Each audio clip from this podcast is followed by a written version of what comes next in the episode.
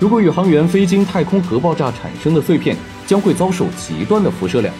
还有高能电子和其他粒子，这些都会危害生命组织，而大量辐射也会进入地球大气层，对地球大面积的电磁信号造成严重影响。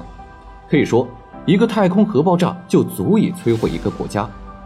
还有一种武器也可能会开启未来战争的秒杀新时代，那就是电磁轨道炮，又叫磁轨炮。这是利用电磁发射技术制成的一种先进的动能杀伤武器，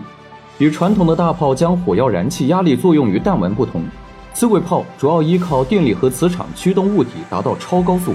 具有初速高、射程远、作战成本低、附带毁伤低等巨大优势，未来很可能成为研制新概念武器和人类太空探索的重要技术手段。还有一类型的天基武器，比如天基光炮，在众多科幻作品中出现过。利用激光的光速特性和极低的能量散射，激光可以很精准地打击太空中高速运动的目标。当然，我们还在无数科幻作品中也看到了对太空战争的想象：宇宙船舰四射的激光、超光速推进器实现时空跃迁等等。